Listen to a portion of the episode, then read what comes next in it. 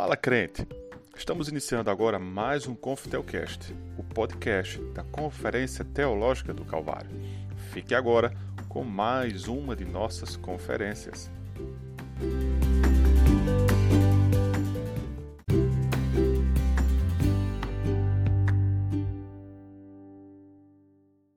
Pode se assentar, a paz, meus irmãos. Boa noite. Ontem nós falamos sobre o ofício profético de Cristo. Nós vimos que há grandes males e grandes remédios, e que um dos maus do homem é que ele está em ignorância. Ele não conhece os caminhos de Deus, ele está em trevas. E por isso nós precisamos de Cristo, nosso profeta, que revela o Pai para nós. Hoje nós vamos falar de Cristo, o nosso Rei.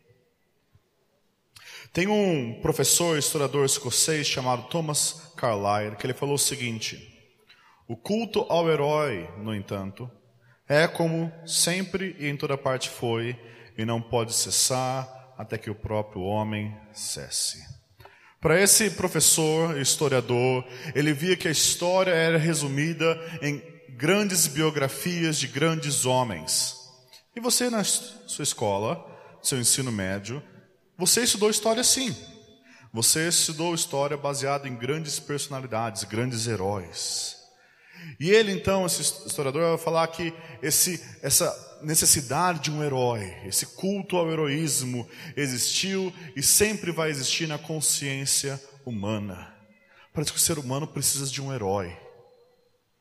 Talvez você pense que isso pode ser besteira, que isso é coisa antiquada, obsoleta, mas para para pensar algumas evidências.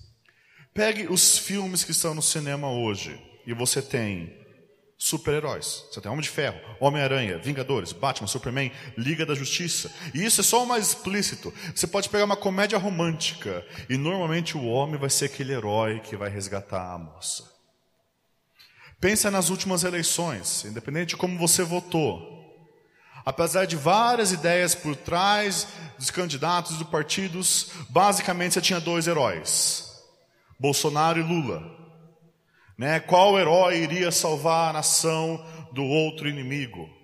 Pega, por exemplo, as faculdades, até mesmo em faculdades que vão estudar sobre socialismo e comunismo, que falam sobre o proletariado e o povo, na verdade vão estudar heróis, né, Marx e outros. E mesma coisa em outros campos. Pega uma criança, a criança adora brincar de herói, adora o bonequinho, o heroísmo. Parece que está enterrado em nosso coração essa necessidade de ter um herói. E o cristianismo afirma que essa necessidade, essa raiz lá no fundo, é uma evidência de que nós precisamos de um Salvador. Que dentro do coração humano tem uma narrativa do Salvador, tem o arquétipo do Messias, tem a necessidade de um capitão que vai nos conduzir do Egito a terra prometida. O homem sabe que no fundo ele precisa de um rei. E é interessante que, mesmo com as democracias, que é um remédio contra a tirania, as pessoas ficam encantadas quando nasce um bebê na família real da Inglaterra de outro país. Há algo que nos encanta nisso. Por quê? É sobre isso que nós vamos refletir hoje, sobre o fato de Jesus ser o nosso supremo capitão da salvação. Vamos refletir sobre o ofício real de Jesus e como rei, Jesus governa. Ele nos governa por Sua palavra e por Seu Espírito, e Ele nos protege e Ele nos guarda da salvação que Ele conquistou para nós como reis. Abra sua Bíblia em Hebreus 2, nós vamos meditar num trecho longo, é do 2,5 até o 6,20, por isso nós vamos ver de forma panorâmica e nós vamos ler conforme nós Avançamos e eu quero ver três pontos com vocês. Cristo é o capitão da nossa salvação, ele é um capitão fiel e ele é um capitão misericordioso. Cristo é o capitão da nossa salvação, ele é um capitão fiel e ele é um capitão misericordioso. Agora, afirmei que Cristo é o capitão da salvação e de onde eu tirei isso? Veja Hebreus 2,10. Acompanhe na Bíblia. Porque convinha que aquele por cuja causa e por quem todas as coisas existem, conduzindo muitos filhos à glória, aperfeiçoasse por meio de sofrimentos o autor da salvação deles. Talvez na sua versão esteja autor mesmo, como eu li, ou príncipe. A ideia aqui por trás é de um capitão ou um líder que ia e conquistava uma cidade e fundava agora aquela cidade. O autor de Hebreus, quando usa esse termo, ele quer dizer que Cristo é o capitão que foi, conquistou a salvação, ele é o autor, o príncipe, o líder, aquele que fundou a nossa salvação. Eu quero ver isso com mais detalhes com você. Veja o versículo 5. O autor de Hebreus, no versículo 5, vai voltar a falar de anjos. Nós falamos bastante isso ontem. E ele vai falar de como o domínio de Jesus é superior aos anjos, porque ele é rei. Deus não deu, amados, domínio para nenhum anjo.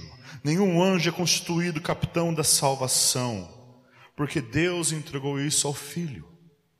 Deus entregou isso a nós, seres humanos. E porque Deus não deu o domínio aos anjos, mas aos homens, só o Filho de Deus, se tornando um ser humano como nós, pode, através da sua morte, vencer o diabo, vencer a morte e nos conduzir à glória.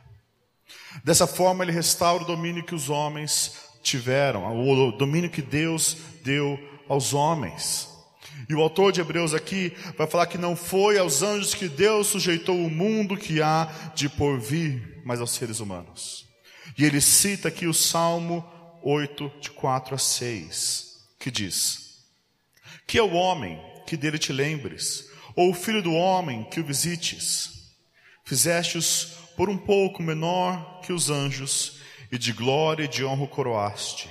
Eu constituí sobre todas as obras das tuas mãos todas as coisas sujeitastes debaixo dos seus pés. Veja, Deus criou Adão à sua imagem e semelhança para ser o seu vice-gerente. Adão deveria, como filho e representante de Deus, mediar, ser o mediador do governo, bondoso, doador de vida e cuidadoso de Deus sobre toda a criação. E o autor de Hebreus então ele reflete o seguinte: se são todas as coisas, se nada deixou fora do seu domínio, não deixou inclusive os anjos fora do domínio de Adão e Eva, dos homens. E essa é uma realidade surpreendente que nós vemos nas Escrituras, que nós iremos julgar os anjos. Mas vamos ser realistas, olha ao seu redor. Parece que o homem está dominando. Parece que o homem tem domínio sobre a criação. Em certo sentido, sim. Né? Nós expandimos, nós somos maiores sobre a face da terra, mas será que é um domínio perfeito? Para para pensar quantas milhares e milhões de pessoas morrem por causa de furacões. Segundo a Organização Mundial de Saúde, mais de 400 mil pessoas morrem de malária quase a cada ano. E por fim, amados, em 100 anos, 7 bilhões de seres humanos vão estar mortos. 7 bilhões de seres humanos vão estar mortos. O que parece é que a gente não tem domínio sobre a terra, mas que a gente está sendo enterrado debaixo da terra. Onde está esse domínio? O que aconteceu? Há algo errado. O que, que deu de errado? E Gênesis 3 nos conta no relato da criação e da queda. E o que aconteceu é o segundo fruto podre, conforme nós vimos ontem, da raiz do pecado, do grande mal que é o pecado, que é a nossa corrupção. Nós vimos a ignorância e o segundo mal, o segundo fruto agora é corrupção. Para pensar, o que aconteceu em Gênesis 3 não foi somente que Eva comeu um fruto.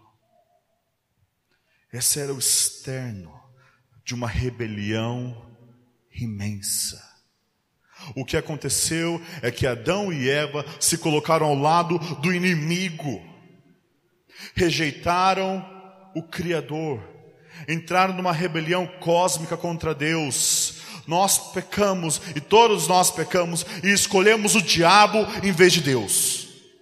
Isso é. E o homem, quando rejeita a fonte de vida, só lhe resta então beber o veneno da morte.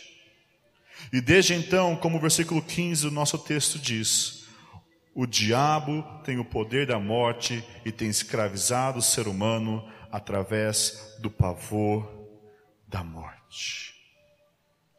E esse é o relato da Bíblia sobre o ser humano caído. E se é assim, se esse é o grande mal, será que há um grande remédio? Há luz no fim desse túnel? E o autor de Hebreus nos diz que sim. Do versículo 9 até o 18, ele vai falar a solução. Ele diz assim: Nós não vemos o homem com domínio, mas o que, que nós vemos? Nós vemos Jesus. Jesus com domínio. Veja o versículo 9 comigo. Vemos, todavia, aquele que por um pouco, tendo sido feito menor que os anjos, Jesus, por causa do sofrimento da morte, foi coroado de glória e de honra, para que pela graça de Deus provasse a morte por todo o homem.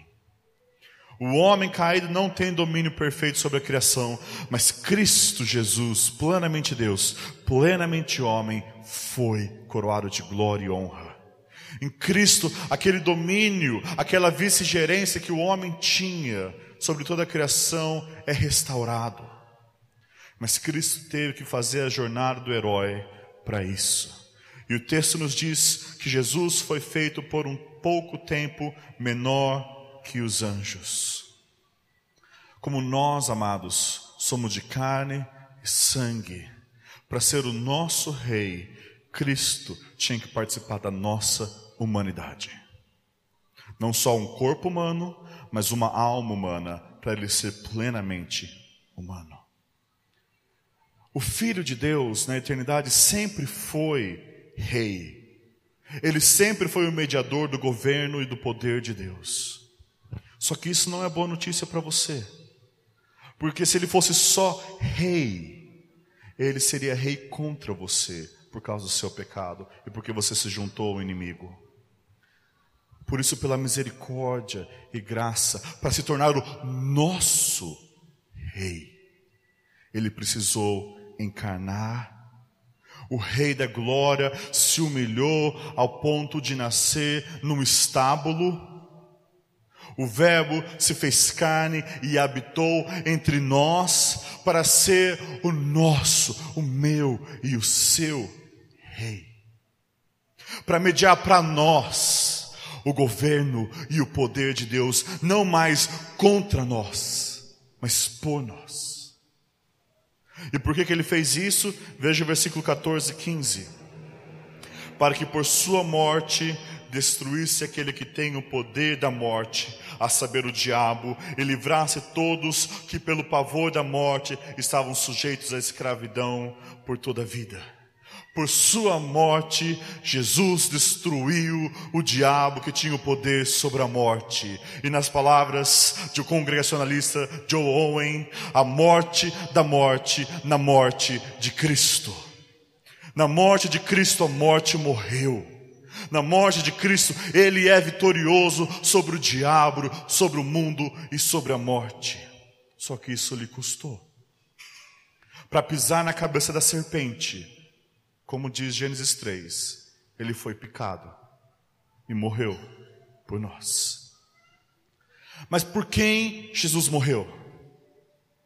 Será que esse herói morreu por mocinhos e mocinhas, uma bela princesa indefesa precisando de um salvador? Uma princesa pura e bela? Não, amados. Ele morreu pelos inimigos que o odiavam, pela prostituta que escolheu o diabo. Esse é o amor do nosso Rei. Esse é o Evangelho, isso é cristianismo. Muitas pessoas pensam que a fé cristã é eu vou ser um bom menino para Deus e talvez Deus vai me assentar no céu. Isso não é cristianismo, isso é islamismo. É a religião dos homens. A religião dos homens faz, diz o seguinte: faça, faça, faça e Deus vai te aceitar. Jesus, pelo contrário, a fé cristã diz o seguinte: Cristo fez, fez e fez, e por isso o Pai diz: vem. Não há nada que nós possamos fazer para merecer essa salvação, além de confiar nesse capitão que foi e conquistou. E ele lutou a batalha sozinho. Assim como Davi contra o gigante, ele lutou pelo povo amedrontado que éramos nós. Nós não somos Davi com coragem lutando contra Golias. Nós somos o povo amedrontado sobre o pavor da morte. Mas Jesus é o superior a Davi não só um gigante, ele mata o gigante. Ele vence os inimigos, o inimigo dos inimigos, amados. E isso não é tudo. O nosso texto diz que Deus coroou o nosso capitão com honra e glória. Deus ressuscitou o nosso capitão, mostrando que o seu sacrifício foi aceito. E por isso exaltou Jesus acima de todo outro nome. E Jesus agora se assenta no próprio trono do Pai, à destra de Deus, mediando a autoridade do nosso Deus. Em Cristo, Deus estava retornando aquela situação de glória e honra que nós perdemos. E por isso que nosso capitão, amados, ele por nós venceu a batalha. Ele foi rumo à cidade prometida e ele instaurou a terra que mana leite e mel, a nova Jerusalém. E ele nos chama a segui-lo, a seguir o nosso capitão da nossa salvação. E nós devemos segui-lo, amados, como diz o autor de Hebreus, porque ele é um capitão, um sumo sacerdote misericordioso e fiel. É isso que diz no versículo 17, veja para ser misericordioso e fiel sumo sacerdote. E aqui novamente, como ontem, os ofícios se misturam para provar que Jesus é o supremo rei, ele traz que ele é o supremo sumo sacerdote misericordioso e fiel. Ele é misericordioso, amados, porque em tudo ele foi provado como nós. E ele é fiel porque ele foi aprovado por nós. Misericordioso e provado, fiel e aprovado. E o autor de Hebreus, então, no capítulo 3, vai começar com ordem inversa. Ele começa falando sobre a fidelidade de Cristo. E nós já lemos esse trecho, mas vamos reler. Veja aí, Hebreus 3, de 1 até 6. Por isso, santos irmãos, que participais da vocação celestial, considerai atentamente o apóstolo e sumo sacerdote da nossa confissão. Jesus, o qual é fiel àquele que constituiu, como também o era Moisés em toda a casa de Deus. Jesus, todavia, tem sido considerado digno de tanto maior glória do que Moisés, quanto maior honra do que a casa tem aquele que a estabeleceu. Pois toda casa é estabelecida por alguém, mas aquele que estabeleceu todas as coisas é Deus. E Moisés era fiel em toda a casa de Deus como servo, para testemunho das coisas que haviam de ser anunciadas. Cristo, porém, como filho em sua casa. Aqueles que receberam a carta aos Hebreus, eles estavam sendo tentados a voltar ao judaísmo. E provavelmente as pessoas chegavam até eles e falavam: nós temos Moisés, um profeta de Deus, que foi fiel, e você está abandonando para seguir esse Yeshua que morreu na cruz de vergonha. Só que Jesus é superior a Moisés. Superior porque Jesus é mais fiel do que Moisés. Moisés, no final da sua carreira, e isso nós podemos ler em número 12, Miriam e Arão, eles se voltam contra o seu irmão E Deus fala que ele era fiel sobre toda a casa. Só que Jesus é melhor porque em Números 20, os israelitas provaram ao Senhor, de novo, né? Pela décima, milésima vez, os israelitas estavam provando ao Senhor, mas o texto parece indicar que eles queriam entrar num processo legal contra Deus, queriam processar o Senhor. Só que não dá para processar Deus, né? Ele não vai vir aqui sentar no banco dos réus. Então vamos pegar o mais próximo, vamos pegar Moisés. Vamos levar nossa indignação com Moisés. E Moisés, então, ele vai ao Senhor, se prostra diante do Senhor, e Deus diz para ele ir até a pedra e falar com a pedra, para que a água corresse. Só que Moisés, e você até consegue entender por que, ele estava tão bravo, quando ele chega diante da pedra, e lembra-se que várias vezes nosso Deus é chamado de rocha eterna, em vez de falar com a pedra, irritado com a rebelião, ele bate na pedra duas vezes com seu cajado. E nisso o Senhor diz que ele não santificou o nome de Deus. Duas batidas: a rebelião do povo, mas também a rebelião de Moisés. Ele não sustentou a santidade do Senhor junto às águas de Meribá. Agora, Jesus amado, ele sempre honrou o nome do Pai, sempre se sujeitou ao Pai. No Getsemane, quando a vida dele estava em risco, o que, que ele disse? Jesus ora para que o Pai glorifique o nome dele. E Deus faz justamente isso. Ele ora, Pai, não seja feita a minha vontade, mas a sua. E o Pai faz a vontade dele.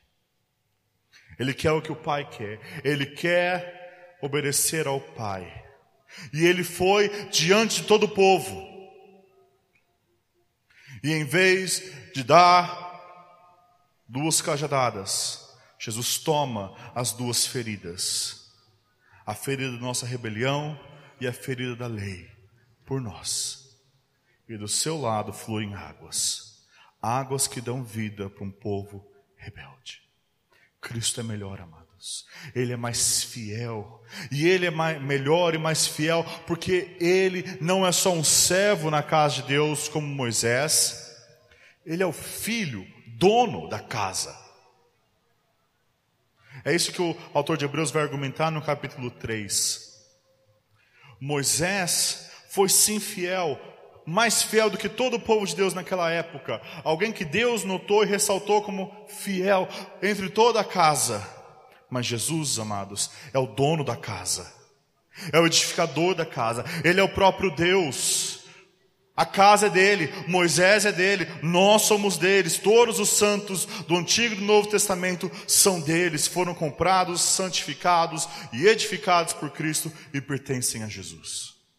Cristo é melhor que Moisés. E o resultado da liderança de Cristo é melhor também do que Moisés e de Josué.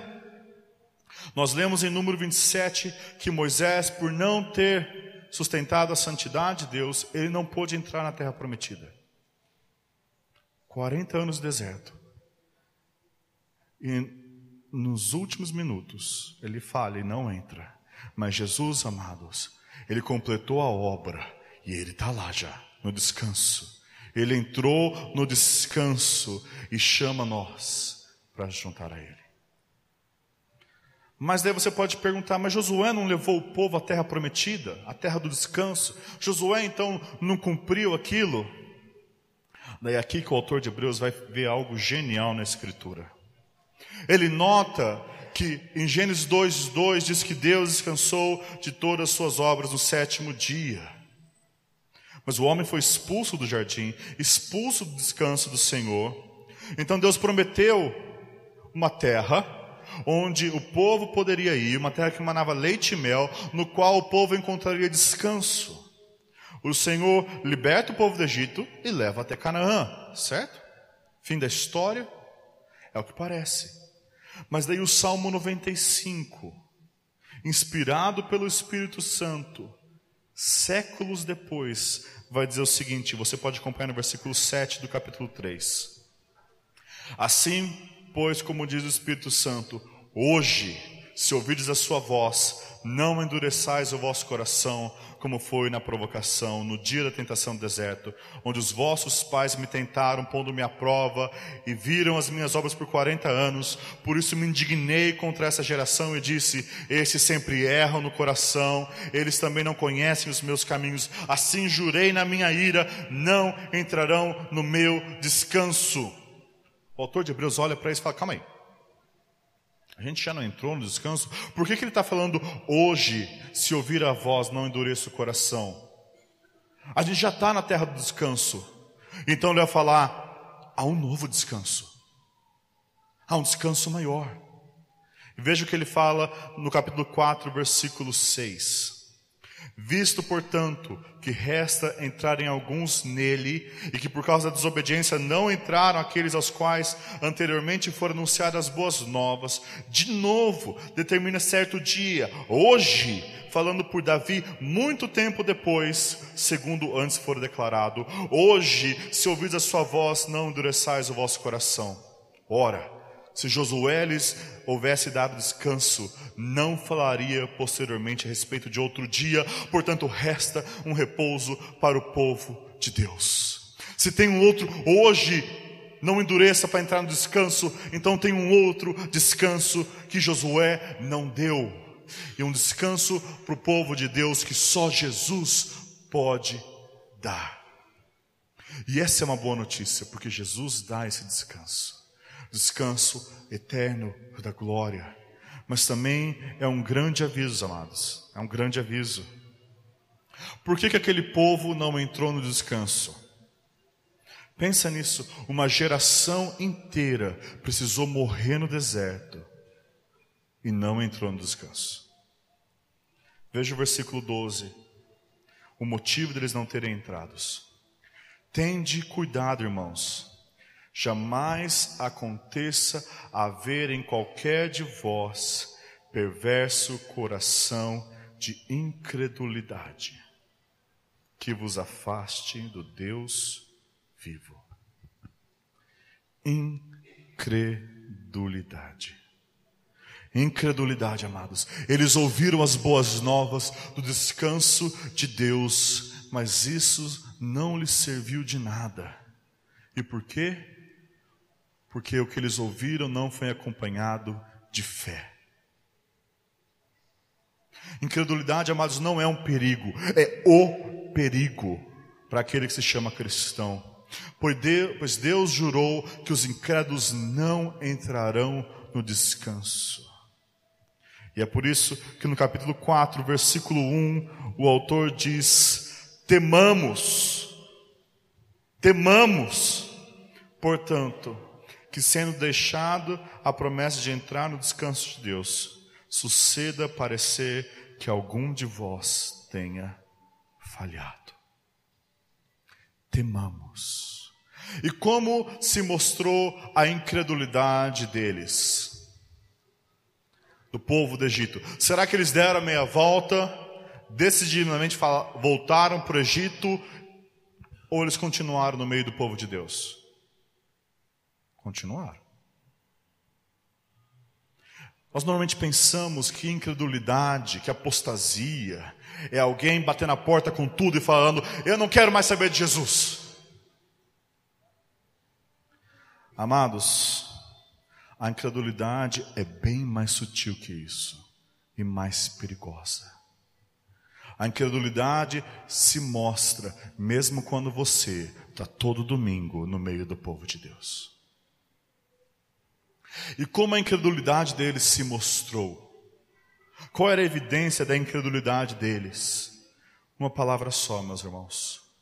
E é uma palavra que a gente normalmente não pensa: murmuração. O grande pecado do povo do Egito que revelou o coração incrédulo foi a murmuração contra o Senhor. A murmuração, amados, é o fruto da planta venenosa da ingratidão, cuja raiz é a incredulidade. A raiz da incredulidade gera a planta da ingratidão e o fruto é a murmuração. A reclamação é como a ingratidão do coração fala. E a ingratidão é como a incredulidade pensa. A murmuração olha para os seus supostos direitos, o louvor olha a bondade do Senhor em socorrer traidores. A ingratidão olha para o que está ali faltando, a gratidão vê um copo de água fria e pensa: Isso é muito mais do que eu mereço, porque eu mereço estar no inferno. A incredulidade olha para as promessas de Deus, mas quer o tempo dos homens. A fé se satisfaz com tudo que Deus é e tudo que Ele prometeu, e confia que o Senhor é poderoso para cumprir e sábio para fazer no tempo perfeito. Como está o seu coração, amados? Ele bate em ingratidão ou louvor? Murmuração ou ações de graças? E eu quero convidar você a arrancar as ervas daninhas da murmuração, da incredulidade e da ingratidão do seu coração, amados. É melhor você calejar os seus dedos lutando contra essas coisas do que ter seu coração sufocado. E a murmuração, amados, ela estrangula a gratidão em nossa vida. Ela rouba a alegria do nosso coração. E é por isso que em Hebreus 4:11, olha a ordem que ele nos dá. Esforcemo-nos. Esforça-se para arrancar. Ponha a sua energia, a sua força, faça o que for preciso para arrancar, para entrar no descanso, a fim de que ninguém caia, segundo o mesmo exemplo de desobediência. Mas aqui é um perigo. Alguns de vocês, quando ouvem a palavra esforcem-se, você pensa novamente naquilo que é a religião dos homens. Faço, faço, faço para Deus me aceitar. Só que isso não tira a ingratidão do coração. Sabe por quê? Porque se é você que está fazendo, fazendo, fazendo, no final não tem gratidão. No final tem eu mereço. É só o Evangelho da graça que pode fazer um coração transbordar de gratidão. A forma como nós lutamos e nos esforçamos contra a incredulidade, contra a ingratidão e contra a murmuração, não é olhando para os nossos próprios esforços, mas olhando para o capitão da nossa salvação, que já conquistou tudo por nós. E que nós somos salvos pela fé, pela graça, e isso não nos custou nada, mas Cristo pagou tudo. E quando você olha para Cristo com seus olhos fixos em Cristo e vê Ele na cruz, morrendo por você, um rebelde indigno, isso enche o seu coração de gratidão. Amados, ninguém que descansa à sombra das, da cruz vive em murmuração. Porque toda vez que você tentar murmurar, você vai olhar para aquele que sangra enquanto você está vivo,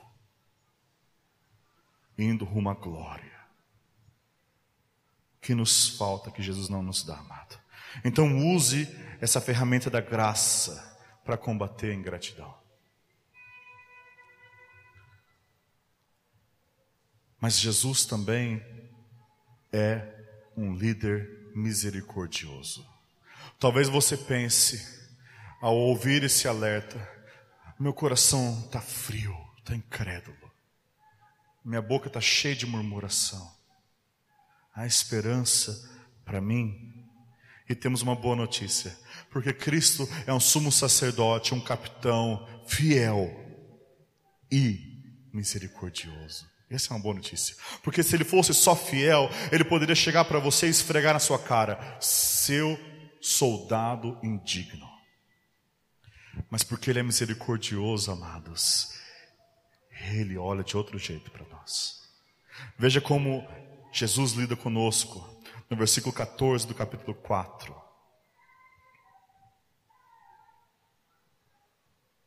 E aqui até os, os 5.10, ele vai falar sobre a misericórdia de Deus, mas nós não vamos ler tudo, Vamos ler Hebreus 4, 14.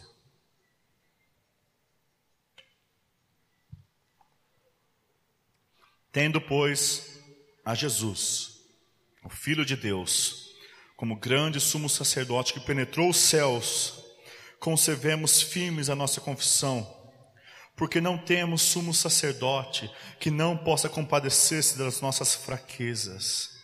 Antes, foi ele tentado em todas as coisas a nossa semelhança, mas sem pecado. Acheguemo-nos, portanto, confiadamente junto ao trono da graça, a fim de recebermos misericórdia e acharmos graça para socorro em ocasião oportuna. Ah, que boa notícia, amado. Ele é nosso capitão da salvação mas o nosso capitão precisou ser aperfeiçoado por meio dos seus sofrimentos. É isso que ele diz. Mas parece estranho isso para nós. Hebreus 5, de 8 a 9, ele diz: Embora sendo filho, aprendeu a obediência pelas coisas que sofreu, e tendo sido aperfeiçoado, tornou-se o autor, ou melhor, a fonte da salvação eterna para todos os que lhe obedecem. Mas como assim aperfeiçoado? Jesus não é perfeito? Como que o perfeito pode ser aperfeiçoado? E aqui a gente precisa entender um pouquinho essa palavra, que para o judeu, no grego, desculpa, significa amadurecido, sazonado, maturado, experiente, completo. A ideia aqui é que Jesus foi provado e aprovado. Ele passou por tudo aquilo e ele saiu vencedor. Ele é um capitão qualificado. Ele passou no teste e agora ele é habilitado para ser um para ser um rei fiel, um líder misericordioso. Lembra? Fiel porque ele foi aprovado e misericordioso porque como nós foi em tudo provado. Pensa no seguinte: você quer correr uma maratona de 10 quilômetros. Você acha que você confia em mim para treinar você? Ou numa pessoa que não consegue correr dois quarteirões? Não. Você quer alguém que está habituado a correr 10 quilômetros facilmente. Da mesma forma, amados, Jesus já correu e venceu. E Ele pode nos ajudar, amados. Ele pode nos ajudar. Ele foi tentado em todas as coisas, a nossa semelhança, mas sem pecado. E por isso Ele pode ajudar aqueles que são tentados. E amados, Jesus foi tentado. No deserto, ele estava cansado e faminto.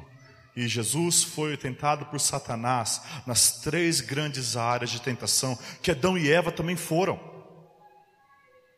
Veja, e 1 João nos fala isso, da cobiça da carne, cobiça dos olhos, soberba da vida. Jesus foi tentado na cobiça da carne. Eva viu que o, a, o fruto da árvore era bom de se comer. E os olhos dela e a carne dela cobiçou aquele prazer. Mas Jesus, amados, rejeitou, recusou transformar a pedra em pão. Eva, amados, caiu na cobiça dos olhos quando viu que a árvore era boa e agradável. Mas Jesus rejeitou a proposta de Satanás, que mostrou a glória de todos os reinos. Jesus se recusou a se dobrar diante de Satanás. Eva caiu na soberba da vida porque ela viu que a árvore era boa e desejável para dar entendimento. Mas Jesus rejeitou a fama rápida de se atirar do pináculo do templo para ganhar fama, porque o anjo ia sustentá-lo. Jesus foi tentado em todas as coisas como nós. E porque ele sofreu e venceu, ele entende a nossa fraqueza. Ele olha para você e se compadece. Amados, quando você está sendo tentado, quando você está na prova, e o seu coração está trêmulo, você pode olhar para Jesus e você não vai encontrar uma carranca irada. você vai encontrar um bom pastor olhando com ternura para sua ovelha, pronto para lhe ajudar. Ele é misericordioso. Então, amados, na tentação, corra para aquele que pode fortalecer você. Proteja-se debaixo das asas de Jesus no dia da aprovação e Ele vai te sustentar. Amados, por que, que nós recusamos a ajuda onipotente? Se não é por causa da nossa incredulidade no poder ou na bondade dEle. E ouça o encorajamento do autor de Hebreus. Acheguemos-nos, portanto, confiadamente junto ao trono da graça, a fim de recebermos misericórdia e acharmos graça para socorro em ocasião oportuna. Você está passando por tempos terríveis na sua vida? Jesus abriu o caminho para que você chegue diante do trono. E agora o trono de Deus não é o trono da ira, não é o trono do juízo, é o trono da graça. E você pode chegar até esse trono e receber misericórdia e graça e socorro e ajuda em tempo e ocasião oportuna. É isso que o nosso misericordioso sumo sacerdote nos trouxe. Olhe para eles, amados. Olha para o capitão que é misericordioso, é fiel. Contemple como ele percorreu o caminho, ele suportou a provação e ele chegou ao descanso. Ele foi provado e aprovado e ele nos deu exemplo para segui-lo. E amados, nós também precisamos ser aprovados. Nós também precisamos correr a corrida até o fim. E esse é o ponto de Hebreus 5:11 até 6:20. Aqui nós vamos ter uma severa repreensão do autor de Hebreus. Talvez uma das passagens mais terríveis, junto com Hebreus 10 do Novo Testamento. O autor de Hebreus está preocupado porque aqueles crentes que ele está mandando essa carta deviam ser mestres, mas estavam precisando leitinho de crianças. E o alvo que ele fala no 6 de 11 a 12 é que eles precisam demonstrar diligência para terem plena certeza da esperança. Eles não podem ser preguiçosos e indolentes. Mas em vez de tardios em ouvir, em vez de indolentes, em vez de imaturos, eles deveriam imitar aqueles que pela fé e paciência herdaram a promessa, como Abraão. Agora, Abraão não foi perfeito, vocês bem sabem disso. Mas ele creu e perseverou e foi paciente. E no meio dessa admoestação, nós lemos Hebreus 6,4, que é um trecho terrível. Alguns ficam aterrorizados, outros ficam com medo, confusos. Vamos ler Hebreus, Hebreus 6,4. É possível. Pois aqueles que uma vez foram iluminados e provaram o dom celestial e se tornaram participantes do Espírito Santo e provaram a boa palavra de Deus e os poderes do mundo vindouro e caíram. Sim, é impossível possível outra vez renová-los para arrependimento. Visto que de novo estão crucificando para si mesmos o Filho de Deus e expondo a ignomínia, a vergonha. Porque a terra que absorve a chuva que frequentemente cai sobre ela e produz erva útil para aqueles por quem é também cultivada, recebe bênção da parte de Deus. Mas se produz espinhos e abrolhos, é rejeitada, e perto está da maldição, e o seu fim é ser queimado é impossível outra vez renová-los para arrependimento. E essas palavras são duras. E não há nenhuma suavização aqui. É impossível que essa pessoa descrita aqui se arrependa. E nosso autor descreve essa pessoa com seis características. Ele foi iluminada, essa pessoa, provou o dom celestial, tornou-se participante do Espírito Santo, provou a boa palavra de Deus, provou os poderes do mundo vindouro e caiu. E isso aqui é um alerta contra a superficialidade espiritual. É como se o autor de Hebreus estivesse falando: vocês precisam amadurecer na fé, na fé, porque ser superficial, ser imaturo, pode ser fatal.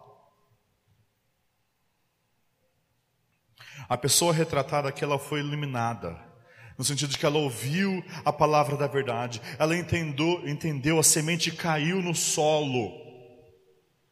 Ela entrou para o hall de membros da igreja, ela participou e foi considerada como povo de Deus, ela experimentou a ação do Espírito Santo no meio do povo de Deus, ela ouviu a palavra sendo pregada, ela desfrutou um pouquinho das glórias prometidas ao povo de Deus, desfrutou as bênçãos exteriores, a nova aliança, o amor que se passa pelo Espírito Santo no meio da congregação, a glória de Deus que está entre nós quando nos reunimos, e ela apostatou.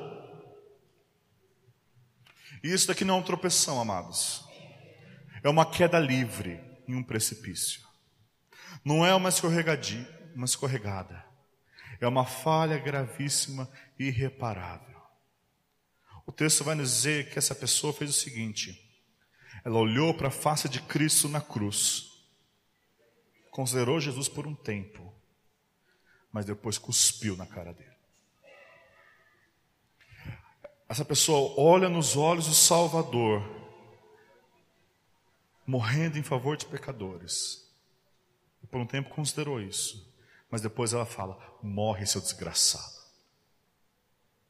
Ela ouviu o Evangelho, andou entre nós, depois virou as costas e rejeitou abertamente, afrontosamente e totalmente o Salvador.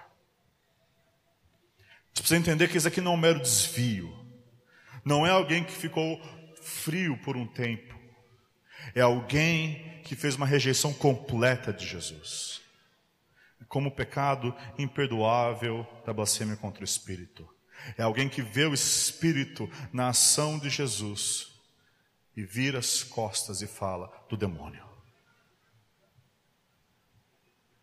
E para estes, meus queridos, e só para estes, é impossível renová-los para arrependimento. Eles cruzaram a linha do arrependimento e não há mais esperança, é isso que nosso texto fala. E talvez há três tipos de pessoas que ouçam isso: crentes que estão perseverando, crentes que estão escorregando, e descrentes que estão disfarçados no meio do povo de Deus. E talvez você seja esse descrente que não colocou sua confiança em Jesus. Você não está seguindo o capitão da salvação. Você não se arrependeu dos seus pecados e seguiu Jesus e creu nele. Você desfruta das bênçãos da igreja. Você vem, às vezes, todo domingo. De vez em quando você falta. Mas você se considera uma pessoa boa. Eu vou na igreja, faço minhas coisas, eu não roubo, eu não mato. E essa alerta deveria congelar o seu coração de medo e pavor. Talvez você não cruzou aquela linha de qual não há volta. E a única certeza que você pode ter que você não cruzou aquela linha é se hoje você se arrepender dos seus pecados e crer em Jesus. Enquanto você consegue se arrepender e vir até Jesus, há esperança. Porque essa pessoa não tem arrependimento. E você precisa fazer isso hoje, porque amanhã é a desculpa do pecado. E hoje, como nosso texto diz, é o dia da salvação. Você precisa olhar para si mesmo e ver como seu coração é corrupto, como você se alinhou ao inimigo, e pior, você tem sido um intruso no meio do povo de Deus, no meio do povo santo, mas você vive em pecado e seu coração é cheio de malícia e de maldade. Você não produz frutos da santidade, você produz espinhos e abrolhos. Você come no prato da mesa do Filho de Deus, mas rejeita o Pai. Você está entre os soldados de Cristo, mas rejeita o capitão. E minha pergunta para você é: será que Deus não seria justo em condenar você? Você precisa olhar para os terrores do inferno para os sofrimentos longe da graça divina. A única face que pecadores que não se arrependem vão ver no inferno é a face da ira de Deus. Não há uma gota de graça e de bondade, de misericórdia divina lá. E para aqueles que ouvem a palavra da verdade e ouvem o evangelho, é ainda pior o juízo. O lugar mais perigoso do mundo é estar dentro de uma igreja e não crer. É um lugar terrível para se estar.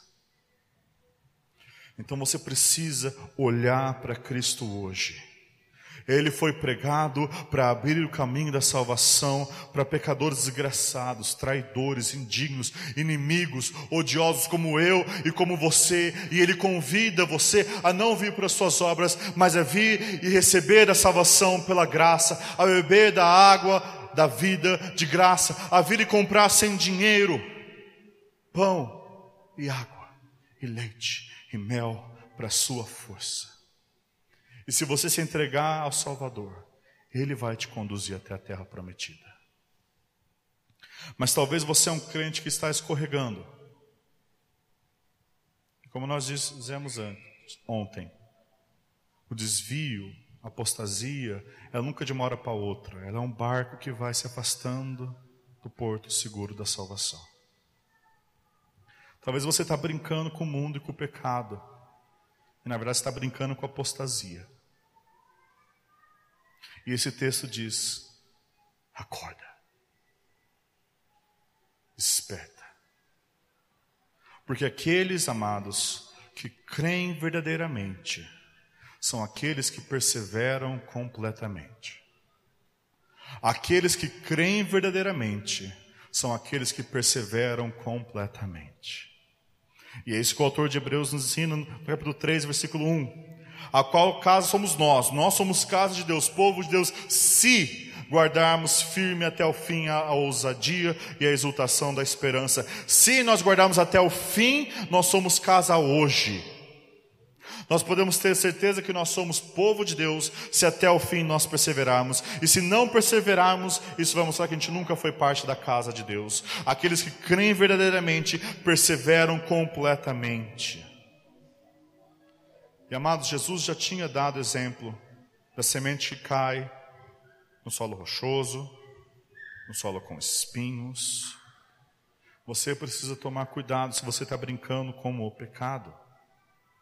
Você precisa tomar cuidado com a imaturidade espiritual, com levar essa questão de fé cristã e de Jesus meia boca, com ser um frequentador de culto, com ser um crente nominal essas coisas, amados, como o autor de Hebreus fala, são perigosas. A gente pensa que eu posso ser um crente nominal, eu vou todo domingo à igreja, mas durante a semana eu vivo como um ateu na prática. Isso está tudo bem. É um lugar extremamente perigoso. É brincar diante da ribanceira. Então não seja um crente descuidado. Mas volta Amados, volte. Se você está na situação, volte para o capitão da salvação. E há esperança. Houve esperança para Pedro, que olhou para Jesus e o negou três vezes. Há esperança para você, se você vir até Jesus mas talvez você seja um crente que está combatendo, que está perseverando, que está se engajando. Então, isso aqui é um aviso, um encorajamento para você amadurecer ainda mais e se agarrar mais firmes às promessas de Deus, a buscar e manter os seus olhos fixos em Jesus mais, a renovar o seu compromisso de seguir fielmente o nosso capitão que é fiel e misericordioso, a se esforçar para entrar no descanso e se engajar na obra de Cristo aqui, na sua igreja, nesta igreja, ou onde você estiver. Nós vimos, amados, ontem, que por nós sermos cristãos, nós somos como pequenos cristos. Nós não morremos para salvar ninguém, a salvação é realizada só por Jesus, mas nós também somos ungidos pelo Espírito Santo, todos nós. Todos os filhos de Deus têm o Espírito Santo. 1 João diz que todos somos ungidos. E se isso é verdade, nós também, amados, temos o nosso papel real a ser feito. O catecismo de Heidelberg afirma: como rei, eu cristão, combato nesta vida o pecado e o diabo de livre consciência e depois na vida eterna vou reinar com Jesus sobre todas as criaturas. Então, amado, esse é um chamado para você pegar as armas, a marchar por Cristo, a se revestir de toda a armadura de Deus para permanecer firme contra as ciladas do inimigo. Esse é um chamado para você recobrir as suas forças. Para você não ser como Acã, que escondeu o seu pecado no meio de povo de Deus, mas para que você leve o pecado a sério e comece a lutar contra o pecado na sua vida. E a melhor forma de lutar contra o pecado na sua vida é ter um irmão te ajudando. Sabe por quê? O pecado, amados, adora as trevas. O pecado definha na luz. E enquanto a gente mantém o pecado oculto, como a cã, aquilo cresce, aquilo prolifera, como um fungo. Mas quando você traz a luz e confessa, e seu irmão te ajuda, e te cobra, e te exorta, e te encoraja, e te admoesta, e chora com você, e ora com você, e lê a palavra com você, e luta junto com você. Essa é a melhor arma que você tem, amados, o seu irmão. Porque ele vai exercer o papel profético na sua vida, conforme nós vimos ontem, e também o papel real, liderando você e ajudando você nessa caminhada. Mas talvez você precise ajudar um outro irmão. Você precisa ser alguém que quando uma pessoa vem confessar um pecado para você, você não vai cair no pecado dos crentes chamado fofoca, que a gente disfarça de pedido de oração. Tem um pedido de oração para um irmão, ele acabou de me confessar um pecado, e eu quero agora falar para todo mundo orar sobre ele. Você precisa ser aquele que vai manter aquilo em sigilo no menor círculo possível, igual Mateus 18 diz, e ajudá-lo a ganhar o seu irmão e a vencer aquela situação. Nós precisamos exercer nosso papel, nosso ofício real que Cristo nos deu. Amados, eu sei que esses avisos de Hebreus são temíveis, são terríveis, e eles são feitos para serem assim, mas na verdade eles são uma demonstração do amor do Pai por nós. Assim como o pai dá uma, um tapinha na mão do filho, da filha, que vai encostar o dedinho na tomada. E aqui, pelo que eu vi, também é 220, igual a São José, dá mais medo ainda a criancinha ir com o dedo, e você dá uma pequena dor, para que ela seja liberta de uma dor muito maior. É isso que são esses avisos. É o Pai dando um tapinha na sua mão para que você volte à segurança, para que você volte ao Pai, ao amor e à comunhão com o Pai. É isso que o autor de Hebreus nos ensina em 6, 9 a 12.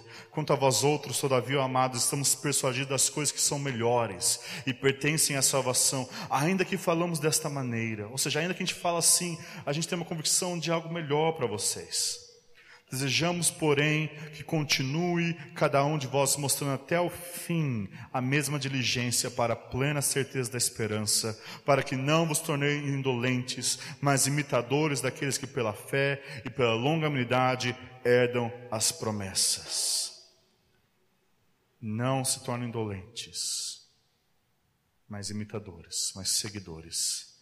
E amados, o nosso capitão da salvação, o nosso Rei, ele veio ele se esvaziou da sua glória, ele se encarnou, ele se tornou servo, ele foi provado e foi aprovado, ele morreu na cruz, ressuscitou na glória e agora reina com o Pai à destra de Deus, sentado à destra da majestade. Ele conquistou a cidade celestial, a Nova Jerusalém, ele conquistou a salvação, abriu o caminho para os seus filhos e filhas até a glória, e agora aqueles que creem seguem a Jesus rumo àquele local. E amados, é isso que nós somos como cristãos, peregrinos nessa terra. E nós precisamos entender, amados, que essa peregrinação nessa terra não é de jatinho particular no conforto. É uma caminhada no deserto. E é difícil. E é custoso. Mas nós temos um rei fiel e misericordioso que se compadece de nós e sabe o que é vencer, e ele já chegou na terra prometida e ele vai fielmente conduzir o seu povo até lá. Ele é nosso Rei, amados, que nos recompensa pela graça da nossa obediência, que corrige com amor os nossos pecados, que nos sustenta com poder durante as tentações, que nos preserva com fidelidade em meio às provações, que nos conduz com sabedoria em todas as coisas para a sua glória, para o nosso bem, que vai exercer o juízo de Deus contra aqueles que se rebelam, mas para o seu povo vai levá-los à glória e fazê-los assentar em tronos. Esse é o nosso Rei. Ele venceu, ele entrou no descanso. Por isso, agora nós também, amados, precisamos lançar a mão da esperança proposta, a qual temos firme âncora da alma. Jesus, nosso precursor, que correu na nossa frente, o nosso Rei, o nosso capitão da salvação. Vamos orar? Nós rendemos graça a Ti, Jesus. Nós jamais poderíamos conquistar a salvação. Como o povo diante de Golias, nós estamos amedrontados diante do pavor da morte. Em nossos pecados nós éramos inimigos teus. Mas o Rei dos Reis se humilhou, o Senhor se humilhou e veio nos comprar nos resgatar, nos redimir, nos libertar do império das trevas. E agora nós estamos no reino do amor, do teu amor. Louvado seja ti, misericordioso e fiel capitão da nossa salvação. Em teu nome oramos e perseveramos. Amém.